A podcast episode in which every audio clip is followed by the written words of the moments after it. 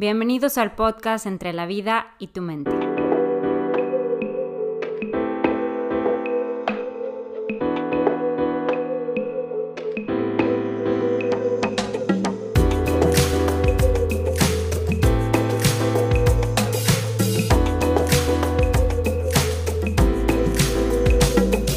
Aquí encontrarás a cuatro mujeres en cuatro ciudades diferentes hablar de manera informal y relajada sobre temas que nos interesan a todos desde diferentes perspectivas psicológicas. Es importante aclarar que escuchar este podcast no cuenta como ir a terapia, que recomendamos ampliamente el acudir con un profesional de la salud. Si nos están escuchando, los invitamos a estar abiertos a perspectivas diferentes, perspectivas que tal vez nos molesten, nos hagan pensar más allá de lo que suponemos correcto o representan un reto para nuestras creencias. Si eso sucede, entonces ya habremos logrado gran parte de nuestro objetivo. Bienvenidos a aquellos que hubieran querido ser psicólogos, antipsicólogos y amigos que a veces la hacen de psicólogos. Bienvenidos todos. Que al final de escuchar este podcast sepas que no estás solo.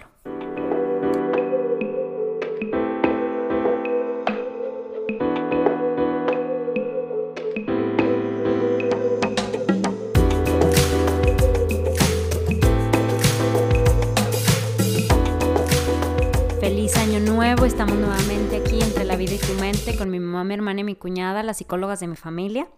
Feliz año nuevo, este año tenemos como tema la experiencia humana. Queremos abarcar este año aquellas características universales que son las más arraigadas a nuestra condición humana, y para esto les tenemos muchos proyectos preparados. Uno de esos proyectos es que vamos a tener todos los martes en Instagram un live donde vamos a entrevistar a diferentes personas sobre diferentes temas de lo que ellos han experimentado. Por eso no se les olvide seguirnos en Instagram, entre la vida y tu mente, para que no se vayan a perder estas entrevistas que van a ser todos los martes a las 8 pm hora México Central. También les recordamos que tenemos grupos de apoyo, el de codependencia que está facilitado por mi mamá, el grupo de apoyo para las mamás, que está facilitado por mi cuñada Andrea Torres. Y este año vamos a iniciar el grupo de apoyo para la comunidad gay, que va a estar facilitado por mi hermana Andrea. Para los que quieran inscribirse, mándenos un mensaje a través de nuestras redes sociales. Entonces, como parte del proyecto, del tema de la experiencia humana, por eso este primer episodio vamos a hablar de los siete pecados capitales. Queremos ver esos pecados y darles la cara, atrevernos a ver la sombra en nosotros, porque de esa manera es como entonces vamos a poder vivir en la luz de la felicidad, de la paz interior, cuando realmente somos capaces de, ver desde nuestra raíz. Desde una perspectiva laica y actualizada, donde los podemos ver no como pecados contra la divinidad, sino pecados contra la humanidad. Ahora, ¿por qué elegimos este tema de los siete pecados capitales? Porque es un tema que finalmente nos lleva a la psicología, al comportamiento humano, el por qué los seres humanos estamos continuamente pecando, por así llamar. Soberbia, ira, lujuria, gula, envidia, avaricia y pereza a mí me gusta verlos como, bueno, no que me guste verlos, sino varios autores hablan de que el origen de todas estas actitudes, les podríamos hasta decir actitudes, es una motivación egocéntrica. O sea, todas están alimentadas por la, la, obsesión del beneficio propio. Punto. Todo es a partir de uno mismo, del ego. Claro, y aquí cuando hablamos del ego, tendríamos que mencionar que es precisamente desde esa actitud de solo lo mío importa, cuando yo me enojo, solo lo mío importa y solo lo mío soy yo cuando soy envidiosa, cuando soy yo y no pienso en los demás, peco de orgullo, cuando creo que soy superior o incluso soy inferior a los demás. Claro. Y bueno, ¿cuáles serían las consecuencias psicológicas de estos pecados capitales? Son las relaciones de codependencia que nos llevan a un maltrato físico, mental, el narcisismo, las actitudes destructivas, que, hay demasiadas, la procrastinación y pues, la infidelidad, entre muchísimas otras otros comportamientos. Ahora, ¿por qué se llaman siete pecados capitales? Porque capital estamos hablando de la cabeza de algo.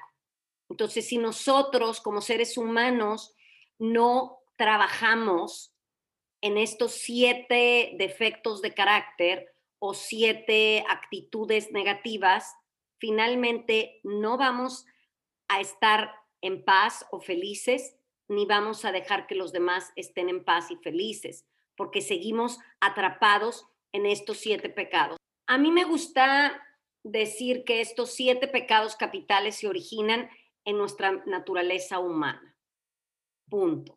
¿Por qué? Porque somos humanos y porque estamos aquí precisamente para llegar a cultivar y a dominar lo opuesto de cada uno de estos pecados, porque cada uno de estos contienen una sabiduría, algo que nos va a llevar a algo positivo. Y para mí el trabajar en estos siete pecados es una guía para la paz y para la felicidad. Lo que yo he aprendido de lo que significa pecado. Y el pecado es ese sentido de separación. ¿De separación de qué? De separación del todo, de la naturaleza misma, hablando como tal, como planeta, separarme de la naturaleza de mi ser, separarme para los que creamos en la divinidad como algo que se cultiva dentro de nosotros o como un potencial, es vivir en ese estado de separación. Porque cuando yo estoy en ese sentido de separación, es cuando peco.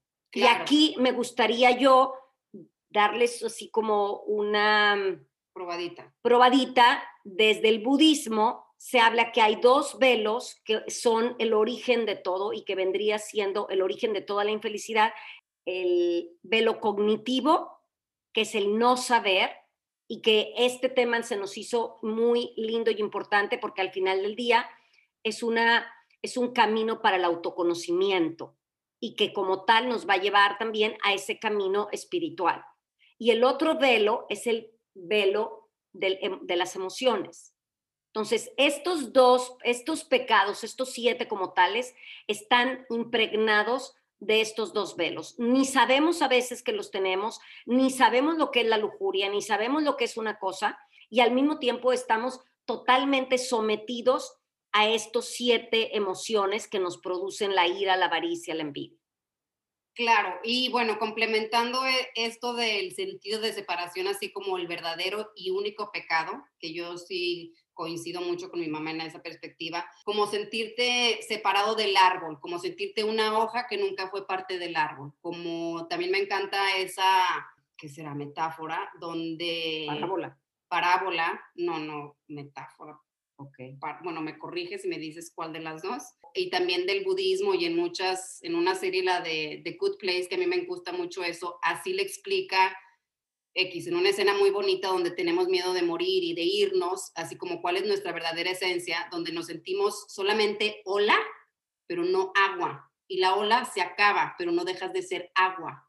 Entonces es ese sentido de separación en donde nuestra perspectiva de lo que realmente somos nos hace sufrir y nos hace sufrir muchísimo. Entonces, por eso, si yo solamente me siento hola, hago muchísimas cosas para no sentir, para no dejar de ser hola. Y ya dejé de ser hola, hola. O sea, yo todo lo que he perdido por aferrarme a las cosas que ya no están en mis manos, por ejemplo, todo, todo lo que he perdido por algo que ya ni siquiera está en mis manos y yo sigo sin soltar. Wow, qué hermoso y qué fuerte. Y sí, me encanta eso. ¿Y qué fue? ¿Parábola o metáfora? Metáfora. Ya ven, yo parábolas no sé. Entonces vamos a empezar con el primero, que me gustaría fuera la soberbia. La soberbia podría decirse que la cabeza de todos los demás, ahora sí que el pecado original del pecado original. Y pues viene su palabra, ¿cómo le dicen? Su etimología. No, etimología. pero hay otra palabra X, bueno, es de, viene del, de super, por encima, sobre. Bueno, en psicología todo, podemos hablar que la soberbia es así como la madre de estos rasgos de personalidad narcisistas. Este, el narcisismo se caracteriza por la necesidad de ser reconocido, la incapacidad de, de ser amado, la falta de empatía, de empatía y toda una reacción depresiva ante la frustración. Yo, mi mamá estaba explicando que un psicólogo dice que no hay nada de, complejo de superioridad, o sea, todo nace en la inferioridad, o sea, tú tratas con despotencia, eres déspota con el otro, no porque te crees superior, realmente eres, te crees súper, súper inferior y por eso somos groseros, por eso somos soberbios, porque si yo supiera que en todas nuestras diferencias somos iguales, así un tlacuache más, como diría un buen amigo mío, pues no sería, yo no tendría esa necesidad de ser déspota, ¿sí? ¿No es esa la palabra déspota? Sí, sí, claro. no, está perfecto. Y me recuerda Una amiga una vez me dijo hace mucho, tú fíjate en las personas que han construido su casa, fíjate en sus puertas. Los que tienen unas puertas así enormes, por lo regular son la gente que tiene como más sentido de inferioridad.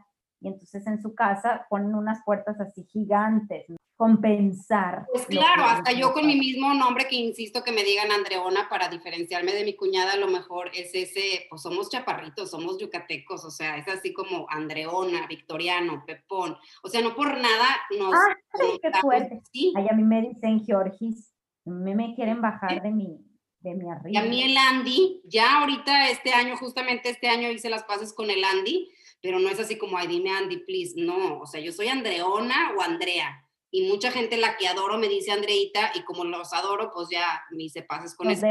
Esto del que comentaba Andrea es precisamente de Adler. Él era un psiquiatra que estaba en una silla de ruedas y es él cuando descubre el complejo de inferioridad y que todos le llamamos de superioridad. O sea, la soberbia realmente nos lleva a creer eso, que somos más y lo que nos va a ayudar es a reconocernos como todos iguales es todo eso que nos hace a veces irnos hasta el fondo del piso y más abajo y sentirnos que somos menos para todo.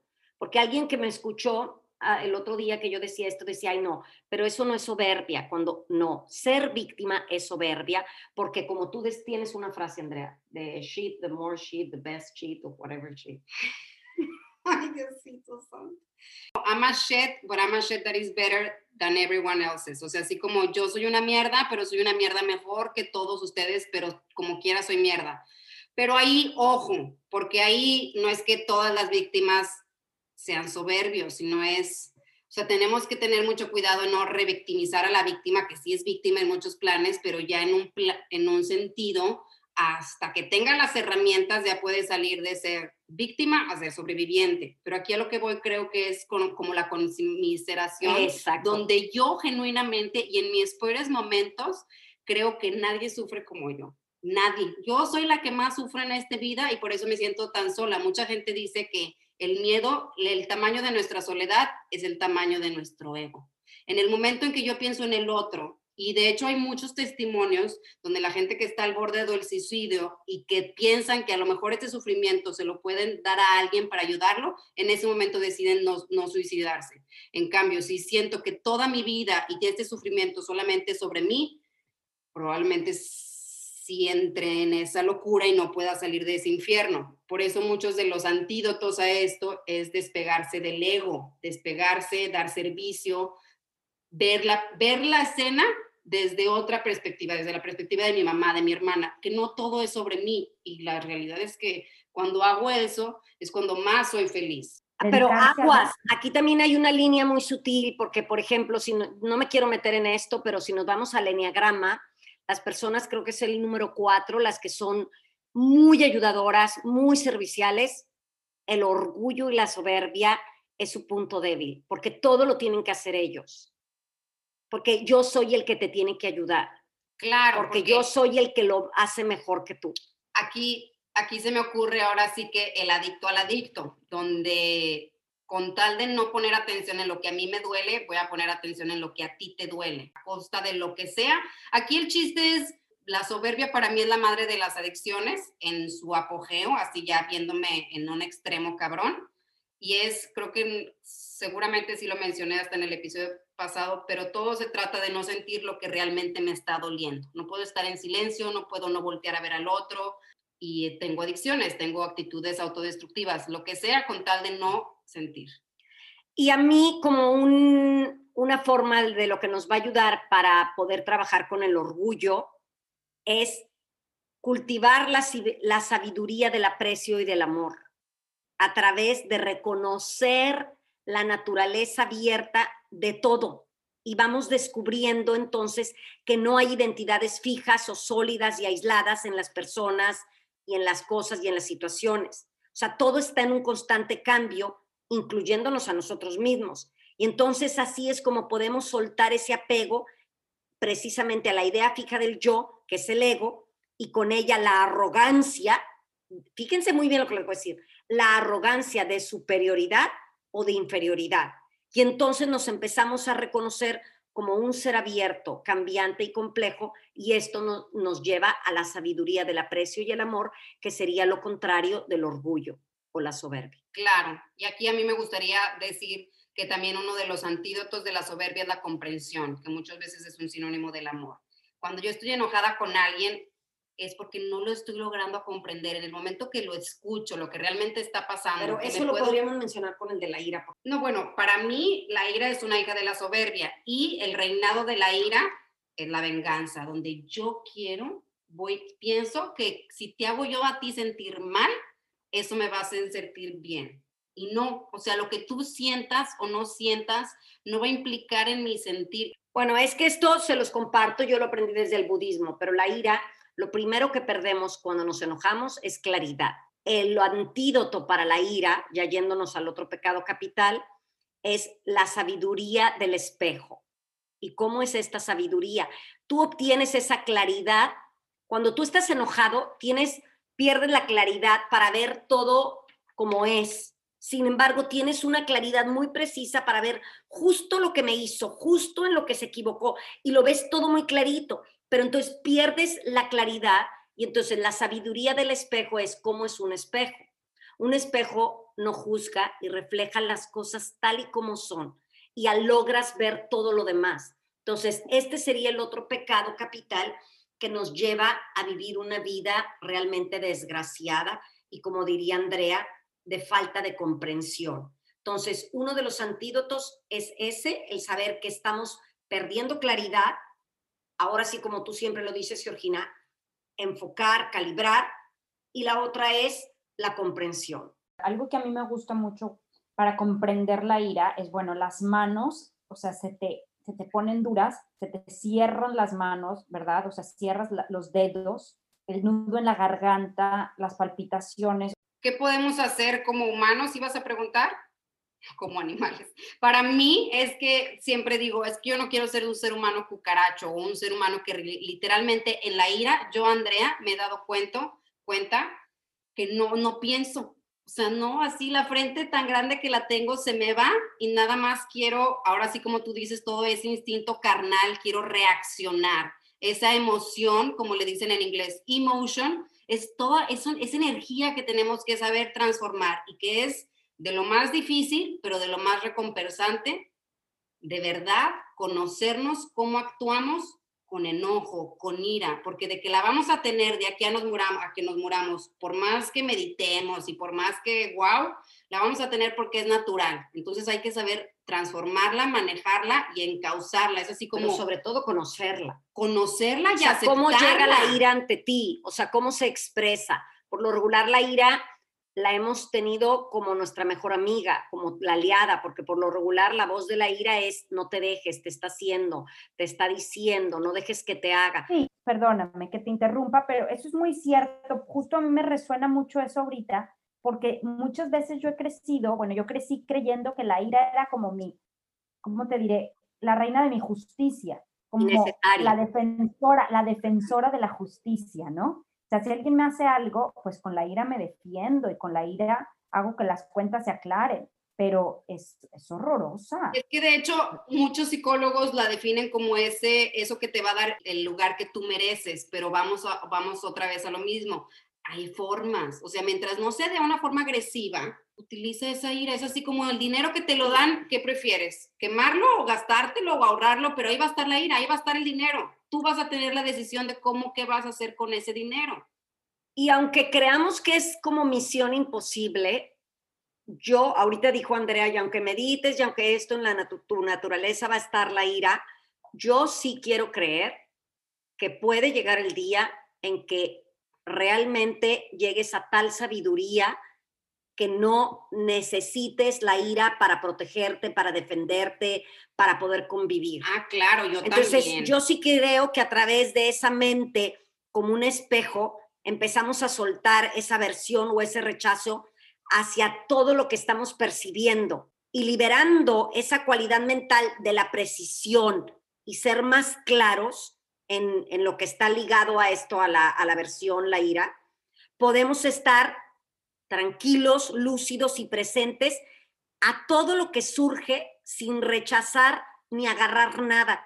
Esto nos va a llevar, de la ira nos va a llevar precisamente a la que habíamos hablado anterior, a la sabiduría del aprecio. A mí me gustaría compartirles algo que a mí me ha funcionado recientemente, que he utilizado, es yo meto la panza y como que te cambia, como que de alguna, o sea, como que metes el abdomen y tratas de seguir respirando con el abdomen así para adentro, como que te cambia la emoción, como que de un momento a otro tu cuerpo ya no se siente tan, tan a fuego, tan ardiente. De hecho, eso es una técnica para empezar a meditar y poner la atención en la respiración, es poner la atención, no, o sea, ayudarte a poner la atención abajo de tu ombligo y ver cómo se infla y se desinfla se infla y se desinfla y por eso ese de cuenta hasta 10 sirve, por supuesto. Yo sí insisto que claro que va a existir la iluminación y va a haber un día donde a lo mejor no vamos a estar llenos de ira, pero en este mundo, en esta calidad de vida, en este mundo tan tan ajetreado, tan urbanizado, sí vamos a estar aferrados, pero ya no tan aferrados, tan apegados a esa ira.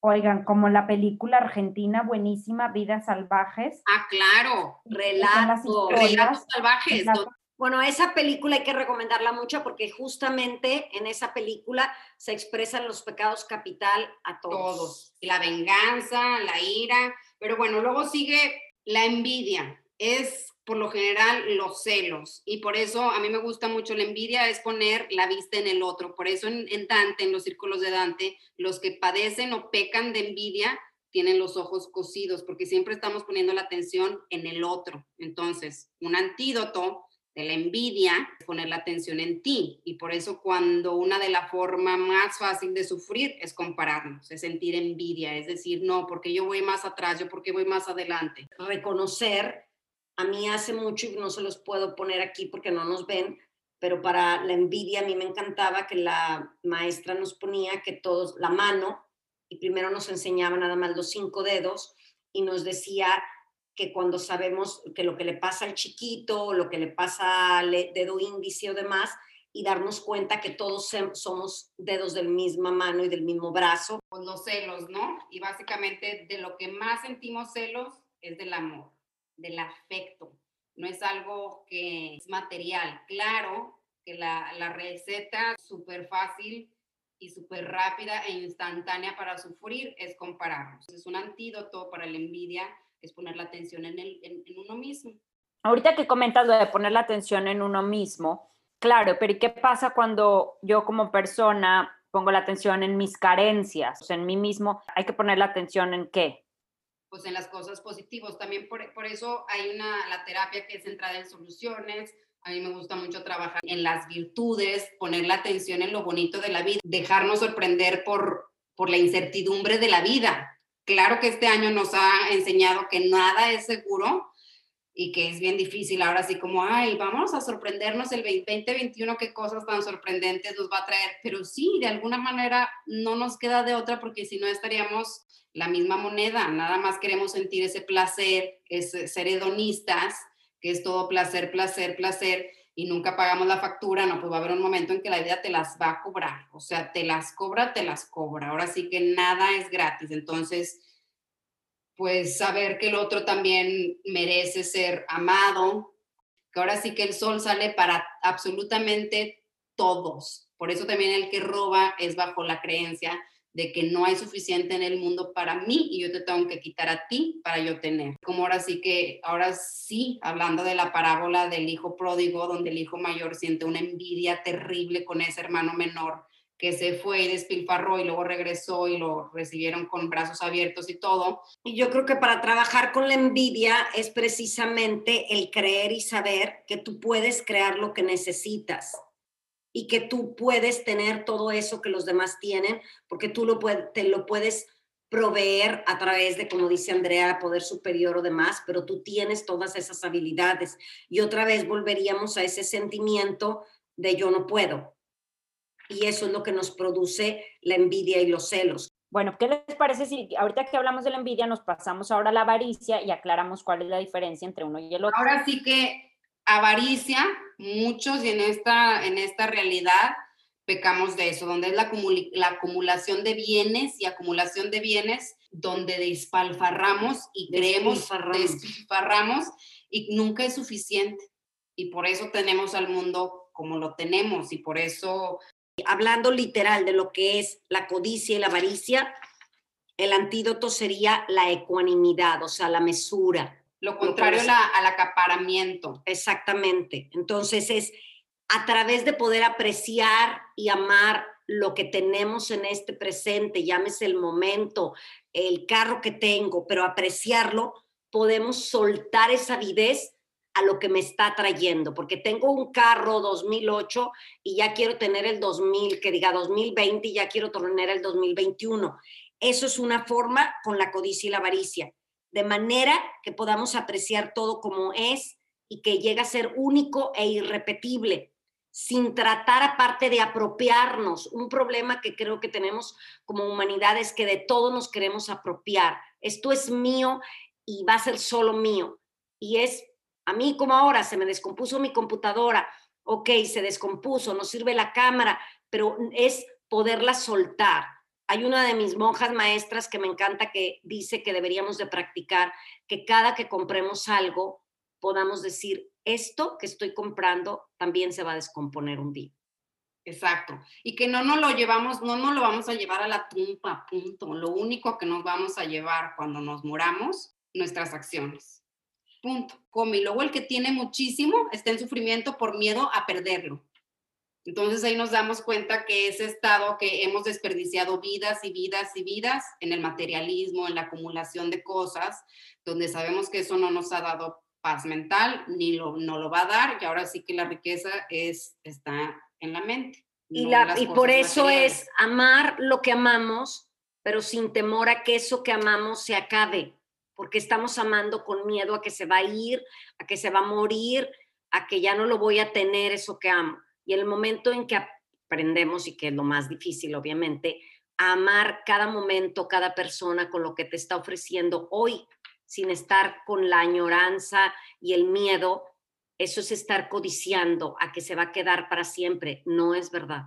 Y yo vuelvo con esa frase tan hermosa de no es la impermanencia la que nos hace sufrir, sino el querer o de creer o desear que lo impermanente sea permanente. Exactamente, por eso muchos matrimonios, pues muchas relaciones más bien cuando se casan, pierden eso porque creen que ya son permanentes y no le tienen que seguir echando ganas a su relación y dejan de ver la fragilidad de esa relación y de ese compromiso y de seguir cultivando el amor, donde sabes que si tu, mujer, tu novia, tu pareja, lo que sea, se puede morir, puede decidir ya no quererte, que no va a estar ahí para siempre solamente porque un papel lo dice, pues le cultiva, le echas ganas igual que que eran novios, por esa impermanencia, la tienes tan real que la vives, así como el momento de amar es hoy, papito, punto y mamita. La pereza, pues para mí es, para empezar, esa falta de motivación, es una apatía completa y es, ahora sí, como decimos, creemos que vamos a ser eternos y esa es la primera fuente de la pereza, porque crees que mañana lo vas a hacer y lo que no hiciste hoy no lo vas a hacer nunca. Entonces es no vivir en el mañana. Yo por eso me critican de que todo lo hago hoy, pero pues la verdad es que yo creo que también te vas acercando a una edad en que sabes que a lo mejor no llegas a mañana y la pereza cuando cae en la negligencia es yo creo de las que más nos puede lastimar en la vida, porque es totalmente una negligencia, porque es finalmente el que nos lleva a una depresión. Y yo no dudo que muchas de las personas que estén viviendo en un estado de apatía y de pereza es primero porque no saben lo que son y lo que tienen, o sea, no se dan cuenta que ellos pueden lograrlo también. Es la raíz de una codependencia, la pereza totalmente de que crees que el otro es el que te va a arrimar aquello que quieres, el otro es el que te tiene que dar, y por eso es una bendita etapa en la vida cuando te das cuenta desde no el ego, porque obviamente que creo en la interdependencia, pero cuando no necesitas de los otros, porque sabes que desde ti tú puedes acercarte, arriesgarte, hacer lo que quieres? Bueno, aquí yo, ahora sí que clínicamente hablando, muchos pecamos de pereza cuando estamos deprimidos, que nos falta esa vitalidad. Porque imagínate, te proteges ante el mundo porque incluso haciendo cosas padres o que alguna vez disfrutábamos, seguimos estando así como, ah, entonces es mejor así, no me arriesgo y no hago nada, porque si hago algo y todavía siento esa apatía y ese vacío enorme, es peor, o sea, por eso mucha gente que tiene de todo, que son ricos, que son famosos, que tiene gente súper hermosa alrededor, siguen estando deprimidos y dicen como que por qué, entonces la culpa y la vergüenza se agranda y se potencializa y es mucho peor. Entonces, ¿cuál es este antídoto ante la pereza? La vitalidad. Es que esta era es la era de la soledad, de la pereza, de la apatía, de, de la paralización, del aislamiento. Entonces, no es porque seamos malos, sino porque hay algo y entre yo más me comprendo, menos perezoso voy a ser, donde cosas bien mundanas como mandar un email o algo son insoportables. Yo creo que de los siete pecados, la pereza es el más metafísico. ¿Y a qué me refiero con esto? Porque es algo que está más allá de lo físico. Lo parece que lo vemos muy claro, lo que es la pereza, pero no. Y en realidad es todo lo que está, se relaciona con la incapacidad de aceptar y hacerse cargo de la existencia de uno mismo. Esa es la verdadera pereza, cuando no te estás haciendo cargo. ¿Y por qué no te haces cargo de ti mismo? Porque en realidad no has tenido las herramientas para, conocerte. Porque cuando te conoces, empiezas realmente a amarte y esa pereza se va a un lado. Y a mí me encanta. Y es también el que más problema nos causa. Sí, a mí me encantó eso porque ahí, contra, o sea, teniendo un antídoto contra la pereza, esa, inteligencia emocional donde yo soy responsable de mis emociones y de cómo veo las experiencias, de la perspectiva. Si yo me hago responsable de lo que yo estoy viviendo y sintiendo, pues ya no le dejo el, o sea, es muy, es muy cómodo tener la solución siempre afuera de uno. Furia viene de lujo, no, no necesariamente su origen era de, de, lo sexual, sino es todo lujo, todo lo, lo extra, ahora sí, y pues obviamente... El exceso. El exceso, exactamente, pero viene aquí con, pues, con, pues, con la lujuria, con, con, con, ese sentir, con ese placer. Sí, es una vida disipada que te puede llevar la lujuria, una vida disipada donde solamente te interesan los placeres mundanos como tal. Y cuando digo placeres mundanos, no tiene nada que ver solamente con el sexo, con las drogas, el alcohol, sino cualquier cosa para evitar cualquier sentido de incomodidad que yo como siempre digo, apenas hace tantito calor y prendes el aire, lo apagas, pero tienes que estar en lo más cómodo y eso podemos llegar a caer en esa lujuria, en que solamente queremos estar cómodos. Y hablando en lo sexual, pues nos lleva a cosas muy, muy como adulterio. Pues exactamente, infidelidades, falta de intimidad, falta de compromiso, este, donde tenemos, o sea, nos drogamos con, con, con, la otra persona, donde es una fuga pues muy hermosa de alguna manera, hasta teniendo relaciones, a mí me gusta verlo así como ese portal, ese deseo donde llegamos a ser uno mismo, pero si no lo, no lo encauzamos de forma con alguien con un compromiso a largo plazo, como diría en la película de Ninfómana, que el, el, el ingrediente secreto al sexo es el amor, pues es, una, pues es un comportamiento autodestructivo donde, donde no nos lleva a ningún lado. Tú esto a mí me encanta, que en mujeres que aman demasiado, casi estoy segura que viene todo lo que es abajo del ombligo no es amor. O sea, puedes tener sexo dentro del amor, pero no al revés. O sea, no es solo, solo sexo es sexo, pero no confundamos que el sexo es amor. Dentro del amor puedes tener una relación sexual amorosa, pero no una relación sexual solamente que estés pensando desde abajo del ombligo, eso no es amor. Y ese es el problema cuando nos identificamos con esa, pues sí, esa lujuria de querer tener y no solamente lo sexual, sino poseer al otro, poseer objetos. Y tiene mucho que ver con esa, con esa gran cultura de sumisión y de opresión que tenemos. La gula es la única que nos falta, donde podríamos tener pues atrancones, donde no tenemos una buena relación de la comida, donde literalmente estamos tratando de llenar ese vacío, donde a lo mejor en una infancia nos sentíamos muy solos y luego pues un, un chocolatito caliente te hizo sentir tan feliz. Cosas así tan, tan simples, donde el azúcar te da un, y un placer delicioso. Y yo, yo he pecado de tener atrancones y no se siente nada padre. Pregunta aquí con la gula que a mí, a mí se me hace muy interesante. Es ese llenar como llenar vacíos que no se llenan nunca. como que, yo siento que la gula es eso, ¿no? Es, es como ese hoyo, es un hoyo que habita en ti y que tratas de llenar y llenar. El reinado del ser humano es ese, ese, ese vacío, ese deseo. Siempre estamos queriendo tener algo que no está aquí presente. Por eso ahorita está pues la solución del mindfulness, el, el, contentamiento, donde, donde aceptes tu sopa tal y como está, sin esa, sin esa salsa, o sea, sin ese querer, y no estoy diciendo que tener ambiciones sea malo, no, sí, vamos a planear, vamos a organizarnos, lo que sea, pero siempre vamos a pecar de ese vacío emocional y donde queremos ocupar un espacio a veces, literalmente siendo enormes, me atrevería. Sí, es que la gula es todo ese consumo desmedido por querer llenar ese vacío y otra vez vuelvo. Cuando no nos conocemos, eh, creemos que tenemos que llenar un vacío y que en realidad no hay un vacío como tal.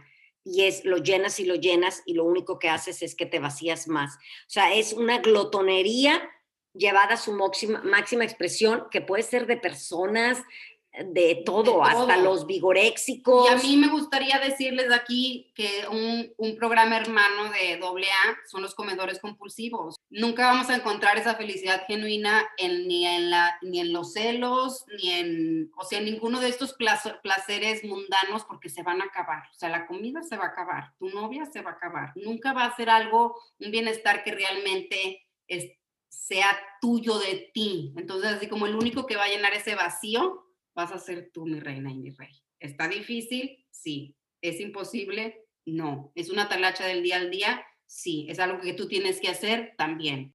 Que yo me encontré cuando estaba haciendo un poco de investigación, me encontré con una, una imagen que tiene de una manera en cómo puedes trabajarlos, por así decirlo. Entonces, por ejemplo, vamos a ir en el orden en el que los hablamos, que vamos a tener la soberbia, ser humilde es esa parte que, puede ayudarte a trabajar con tu soberbia. Ser humilde es reconociendo que todos somos iguales.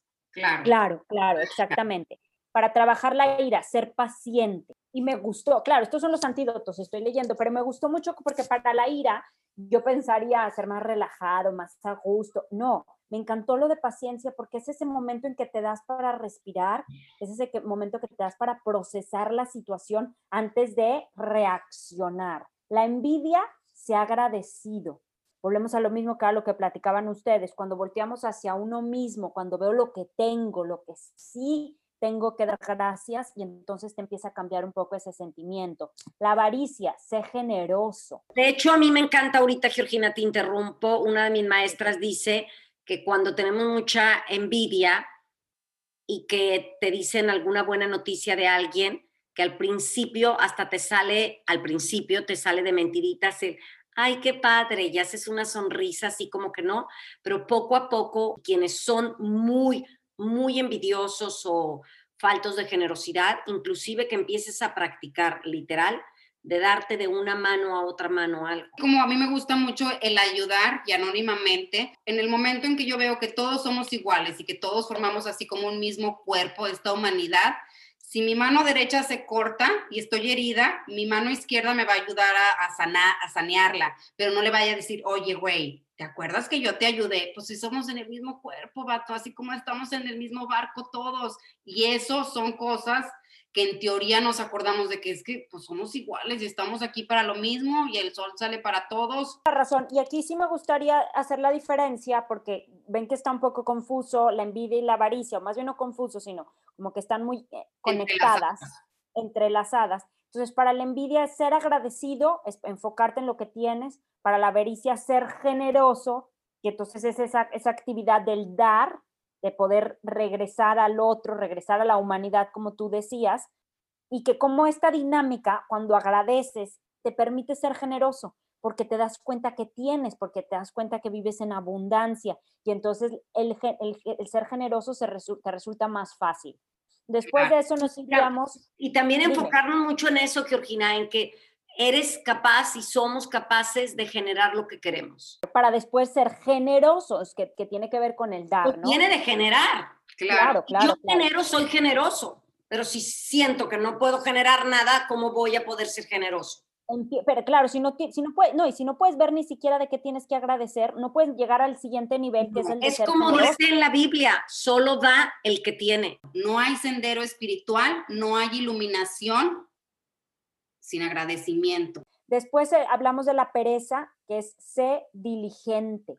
Pero algo bien importante de, de aclarar es si el antídoto de la pereza es la diligencia, la diligencia es una palabra muy linda, pero ¿qué significa? Y si te vas al literal, a la Real Academia, dice, es el cuidado y la actividad en ejecutar algo, es la prontitud, la agilidad de poder hacer algo. Entonces, ser diligente es actuar, es hacer algo, no estar... Por eso yo digo que es fe con acción. Es la acción. Y a mí me gusta mucho porque algo muy sencillo en este punto es, ah, bueno, una recomendación que a mí me funciona muy bien es hacer horarios, hacer un hábito de las cosas que tienes que hacer y poder permitirte que esa diligencia te dé, te dé satisfacción, porque es cuando estamos completamente como que ensimismados en el descanso. El descanso es lo satisfactorio, es el premio y entonces todo gira en torno al descanso. Pero cuando te das cuenta que el premio es cuando las cosas se hacen, cuando está la acción, entonces ahí encuentras también ese gozo. Claro. Ajá. Y, y aquí también el ser diligente es tú mismo poner los medios necesarios para lograr lo que quieres. Entonces, eso es ser diligente, es algo maravilloso para con uno mismo hacerlo y para los demás, que vendría siendo lo opuesto a la pereza. Después de la pereza, hablamos de la lujuria. Vive la castidad. Pues es que viene de ser casto, de ser puro, de ser... La castidad es una virtud de quien se abstiene de ese goce en exceso de lo carnal. Eso es ser casto. Entonces, eso es lo que te va a llevar precisamente a poder tener una vida moderada.